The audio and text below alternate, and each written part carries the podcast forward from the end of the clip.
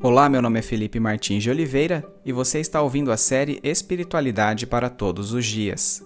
A reflexão dessa semana encontra-se nos seguintes textos bíblicos: Mateus 12, de 22 a 45, Marcos 3, de 20 a 30 e Lucas 11, de 14 a 32, e corresponde à semana 21 do Guia Devocional do Evangelho segundo Mateus, Marcos e Lucas, cujo título é O Sinal de Jonas. Vamos à leitura dos textos bíblicos. Mateus 12, de 22 a 45. Depois disso, levaram-lhe um endemoniado que era cego e mudo, e Jesus o curou, de modo que ele pôde falar e ver. Todo o povo ficou atônito e disse: Não será este o filho de Davi? Mas quando os fariseus ouviram isso, disseram: É somente por Beuzebu, o príncipe dos demônios, que ele expulsa demônios. Jesus, conhecendo seus pensamentos, disse-lhes: Todo reino dividido contra si mesmo será arruinado, e toda cidade ou casa dividida contra si mesma não subsistirá. Se Satanás expulsa Satanás, está dividido contra si mesmo. Como então subsistirá seu reino? E se eu expulso demônios por Beuzebu, por quem os expulsam os filhos de vocês? Por isso, eles mesmos serão juízes sobre vocês. Mas se é pelo Espírito de Deus que eu expulso demônios, então chegou a vocês o reino de Deus. Ou, como alguém pode entrar na casa do homem forte e levar dali os seus bens, sem antes amarrá-lo? Só então poderá roubar a casa dele. Aquele que não está comigo está contra mim, e aquele que comigo não ajunta, espalha. Por esse motivo eu lhes digo: todo pecado e blasfêmia serão perdoados aos homens, mas a blasfêmia contra o Espírito não será perdoada. Todo aquele que disser uma palavra contra o Filho do Homem será perdoado, mas quem falar contra o Espírito Santo não será perdoado, nem nesta era, nem na que há de vir. Considerem: uma árvore boa dá fruto bom, e uma árvore ruim dá fruto ruim, pois uma árvore é conhecida por seu fruto. Raça de víboras, como podem vocês que são maus dizer coisas boas? Pois a boca fala do que está cheio o coração. O homem bom do seu bom tesouro tira coisas boas, e o homem mau do seu mau tesouro tira coisas más. Mas eu lhes digo que no dia do juízo os homens haverão de dar conta de toda palavra inútil que tiverem falado. Pois por suas palavras vocês serão absolvidos, e por suas palavras serão condenados. Então alguns dos fariseus e mestres da lei lhe disseram: Mestre, queremos ver um sinal miraculoso feito por ti. Ele respondeu: Uma geração perversa e adúltera pede um sinal miraculoso mas nenhum sinal lhe será dado, exceto o sinal do profeta Jonas. Pois assim como Jonas esteve três dias e três noites no ventre de um grande peixe, assim o filho do homem ficará três dias e três noites no coração da terra. Os homens de Nínive se levantarão no juízo com esta geração e a condenarão, pois eles se arrependeram com a pregação de Jonas, e agora está aqui o que é maior do que Jonas. A rainha do sul se levantará no juízo com esta geração e a condenará, pois ela veio dos confins da terra para ouvir a sabedoria de Salomão e agora está aqui o que é maior do que Salomão. Quando o espírito imundo sai de um homem, passa por lugares áridos procurando descanso. Como não o encontra, diz: Voltarei para a casa de onde saí. Chegando, encontra a casa desocupada, varrida e em ordem. Então vai e traz consigo outros sete espíritos piores do que ele, e entrando passam a viver ali. E o estado final daquele homem torna-se pior do que o primeiro. Assim acontecerá a esta geração perversa. Marcos 3, de 20 a 30. Então Jesus entrou numa casa e novamente reuniu-se ali uma multidão, de modo que ele e seus discípulos não conseguiam nem comer. Quando seus familiares ouviram falar disso, saíram para trazê-lo à força, pois diziam: Ele está fora de si. E os mestres da lei que haviam descido de Jerusalém diziam: Ele está com Beuzebu, pelo príncipe dos demônios é que ele expulsa demônios. Então Jesus os chamou e lhes falou por parábolas: Como pode Satanás expulsar Satanás? Se um reino estiver dividido contra si mesmo, não poderá subsistir. Se uma casa estiver dividida contra si mesma, também não poderá subsistir. E se Satanás se opuser a si mesmo e estiver dividido, não poderá subsistir, chegou o seu fim. De fato, ninguém pode entrar na casa do homem forte e levar dali os seus bens sem que antes o amarre. Só então poderá roubar a casa dele. Eu lhes asseguro que todos os pecados e blasfêmias dos homens lhes serão perdoados, mas quem blasfemar contra o Espírito Santo nunca terá perdão, é culpado de pecado eterno. Jesus falou isso porque eles estavam dizendo: Ele está com o espírito imundo. Lucas 11, de 14 a 32. Jesus estava expulsando um demônio que era mudo. Quando o demônio saiu, o mudo falou e a multidão ficou admirada. Mas alguns deles disseram: É por Beuzebu, o príncipe dos demônios, que ele expulsa demônios. Outros o punham à prova, pedindo-lhe um sinal do céu. Jesus, conhecendo seus pensamentos, disse-lhes: Todo reino dividido contra si mesmo será arruinado, e uma casa dividida contra si mesma cairá. Se Satanás está dividido contra si mesmo, como seu reino pode subsistir? Digo isso porque vocês estão dizendo que expulso demônios por Beuzebu. Se eu expulso demônios por Beuzebu, por quem os expulsam os filhos de vocês? Por isso, eles mesmos estarão como juízes sobre vocês. Mas se é pelo dedo de Deus que eu expulso demônios, então chegou a vocês o reino de Deus.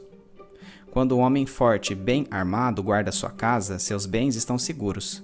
Mas quando alguém mais forte o ataca e o vence, tira-lhe a armadura em que confiava e divide os despojos. Aquele que não está comigo é contra mim, e aquele que comigo não ajunta, espalha. Quando o espírito imundo sai de um homem, passa por lugares áridos procurando descanso, e não encontrando, diz: Voltarei para a casa de onde saí. Quando chega, encontra a casa varrida e em ordem. Então vai e traz outros sete espíritos piores do que ele, e entrando passam a viver ali. E o estado final daquele homem torna-se pior do que o primeiro. Enquanto Jesus dizia estas coisas, uma mulher da multidão exclamou: Feliz é a mulher que te deu a luz e te amamentou. Ele respondeu: Antes, felizes são aqueles que ouvem a palavra de Deus e lhe obedecem. Aumentando a multidão, Jesus começou a dizer: Esta é uma geração perversa. Ela pede um sinal miraculoso, mas nenhum sinal lhe será dado, exceto o sinal de Jonas. Pois assim como Jonas foi um sinal para os ninivitas, o filho do homem também o será para esta geração. A rainha do sul se levantará no juízo com os homens desta geração e os condenará, pois ela veio dos confins da terra para ouvir a sabedoria de Salomão. E agora está aqui quem é maior do que Salomão. Os homens de Nínive se levantarão no juízo com esta geração e a condenarão, pois eles se arrependeram com a pregação de Jonas. E agora está aqui quem é maior do que Jonas.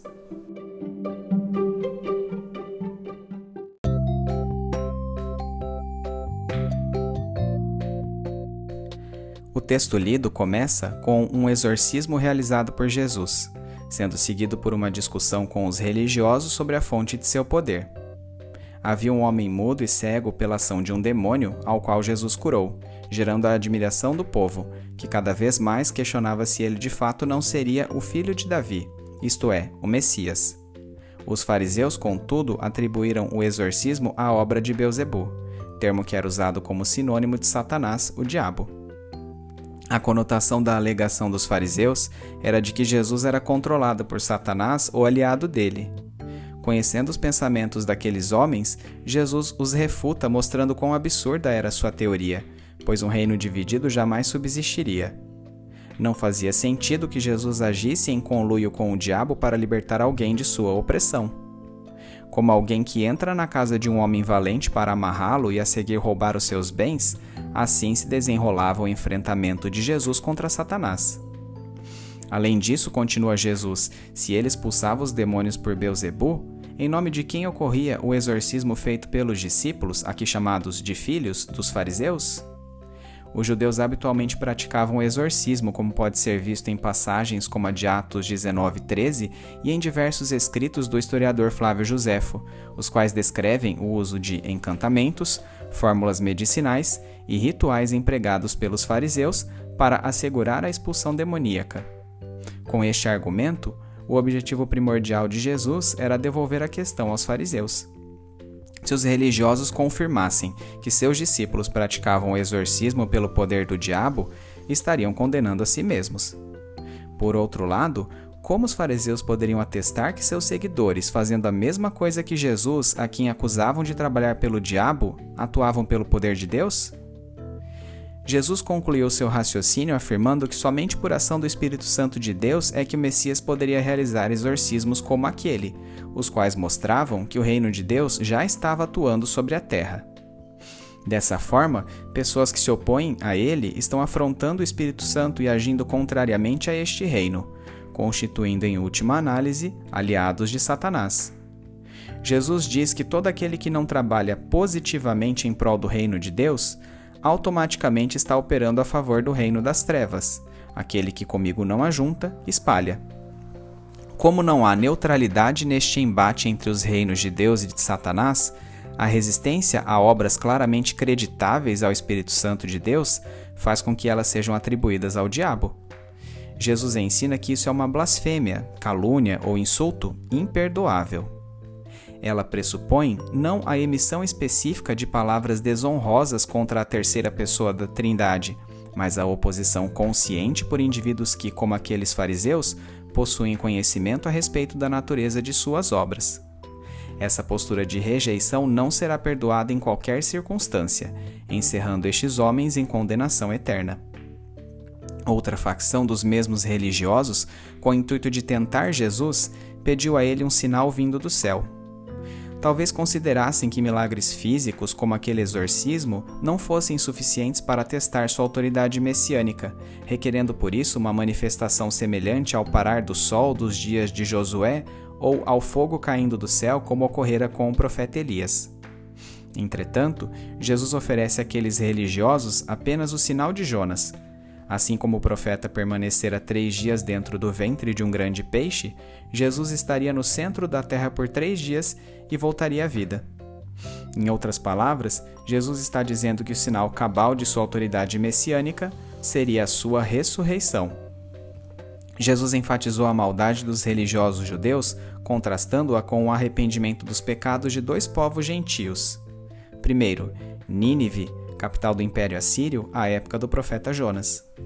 O único recurso utilizado por Jonas tinha sido a pregação de que Nínive seria destruída. Jonas permaneceu na cidade apenas por alguns dias e não operou entre eles milagre nenhum. Mesmo assim, os ninivitas voltaram-se para o Senhor.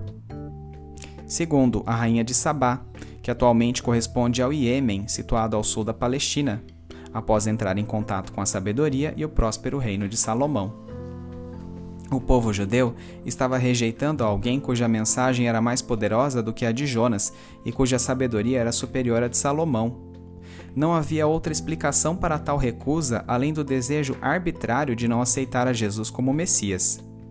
Por isso seriam condenados por pessoas como os ninivitas e a rainha de Sabá no dia do juízo final, as quais, mesmo dispondo de muito menos subsídios, manifestaram fé e arrependeram-se de seus pecados referindo-se tanto ao exorcismo que acabara de realizar, quanto à blasfêmia e ao endurecimento do coração dos religiosos judeus, Jesus profere uma breve parábola que encontramos em Mateus 12, 43 a 45 e Lucas 11, 24 a 26. Da mesma maneira que o homem exorcizado fora liberto do espírito maligno de cegueira e mudez, Jesus se propunha libertar Israel da incredulidade por meio das obras que realizou. Entretanto, a rejeição reiterada aos seus ensinos tornaria a nação judaica pior do que antes, do mesmo modo que um ser humano sem arrependimento genuíno de pecados pode voltar a ser possuído por um demônio, mesmo depois de sua expulsão. A oposição a Jesus se tornava tão grande que até mesmo sua família terrena colocou-se contra ele. O texto sagrado pontua que, estando numa casa com seus discípulos e experimentando uma rotina ministerial intensa, a ponto de não poder sequer alimentar-se, Jesus foi interpelado por seus familiares terrenos, conforme Marcos 3,31, sua mãe e seus irmãos, que tentam dissuadi-lo a descansar. Como ele persistiu naquilo que estava fazendo, tentaram retirá-lo dali à força, acreditando que ele estivesse fora de seu juízo normal. Talvez por isso, ao ouvir o enaltecimento a Maria por parte de uma mulher da multidão que testemunhara o exorcismo sobre o qual comentamos acima, é que Jesus lhe respondeu: Antes, felizes são aqueles que ouvem a palavra de Deus e lhe obedecem. Era preciso que Jesus estivesse preparado para romper laços, até mesmo com seus parentes carnais, se fosse preciso.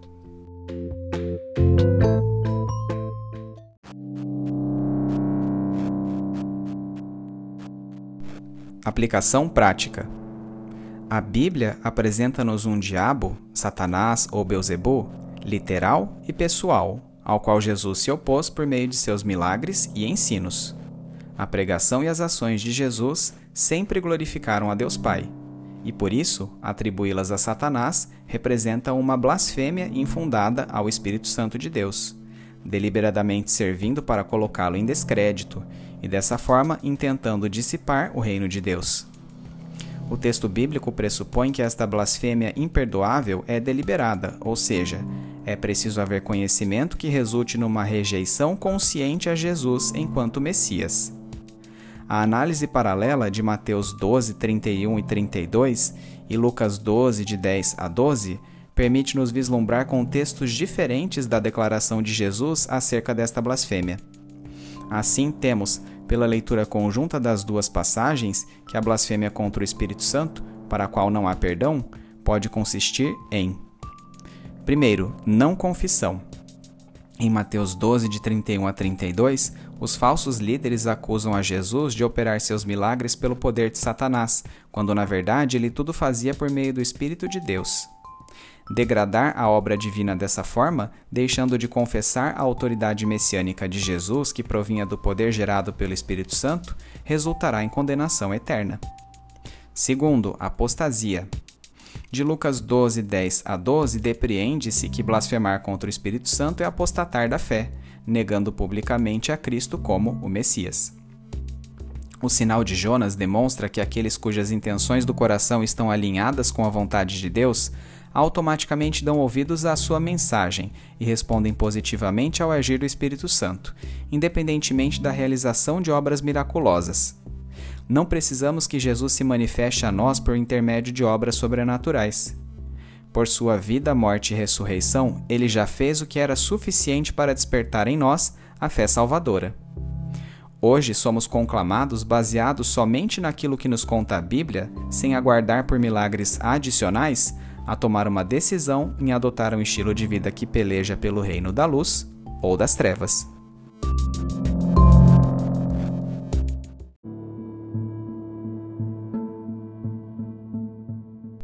trazendo da mente para o coração.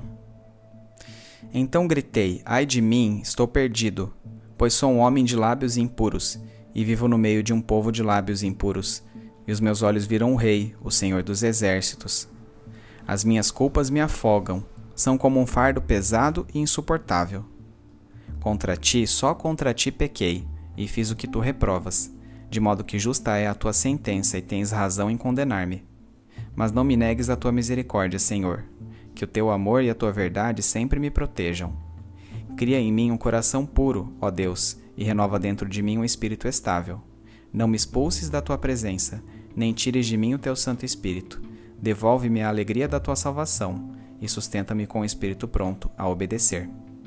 Oração criada sequencialmente com os versículos de Isaías 6, 5, Salmo 38, 4 Salmo 51, 4, Salmo 40, 11 e Salmo 51, de 10 a 12.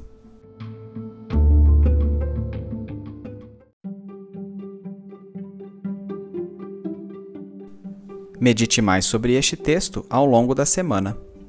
Domingo, leia os textos de Mateus 12, de 22 a 45, Marcos 3, de 20 a 30 e Lucas 11, de 14 a 32, bem como os comentários sobre eles. Segunda-feira, quais os dois argumentos apresentados por Jesus aos fariseus a respeito da alegação dos religiosos de que ele realizava exorcismos pelo poder das trevas? Terça-feira, analisando em conjunto as passagens de Mateus 12, 31 e 32 e Lucas 12, de 10 a 12, em que a declaração de Jesus sobre o pecado imperdoável é colocada em contextos diferentes, responda: quais as duas posturas práticas que podem ser encaradas como blasfêmia contra o Espírito Santo? Quarta-feira, qual o sentido do sinal do profeta Jonas dado por Jesus? Quinta-feira, quais foram os dois exemplos de arrependimento de pecados de povos gentios que Jesus proferiu para enfatizar a indesculpabilidade dos religiosos judeus diante de suas obras? Sexta-feira, não precisamos que Jesus se manifeste a nós por intermédio de obras sobrenaturais. Por sua vida, morte e ressurreição, ele já fez o que era suficiente para despertar em nós a fé salvadora. Hoje somos conclamados, baseados somente naquilo que nos conta a Bíblia, sem aguardar por milagres adicionais, a tomar uma decisão e adotar um estilo de vida que peleja pelo reino da luz ou das trevas. Você já tomou esta decisão não somente com palavras, mas com uma vida condizente com o que Jesus requer? Sábado, quais as implicações práticas dos textos de Mateus 12, de 22 a 45, Marcos 3, de 20 a 30 e Lucas 11, de 14 a 32 para a sua vida?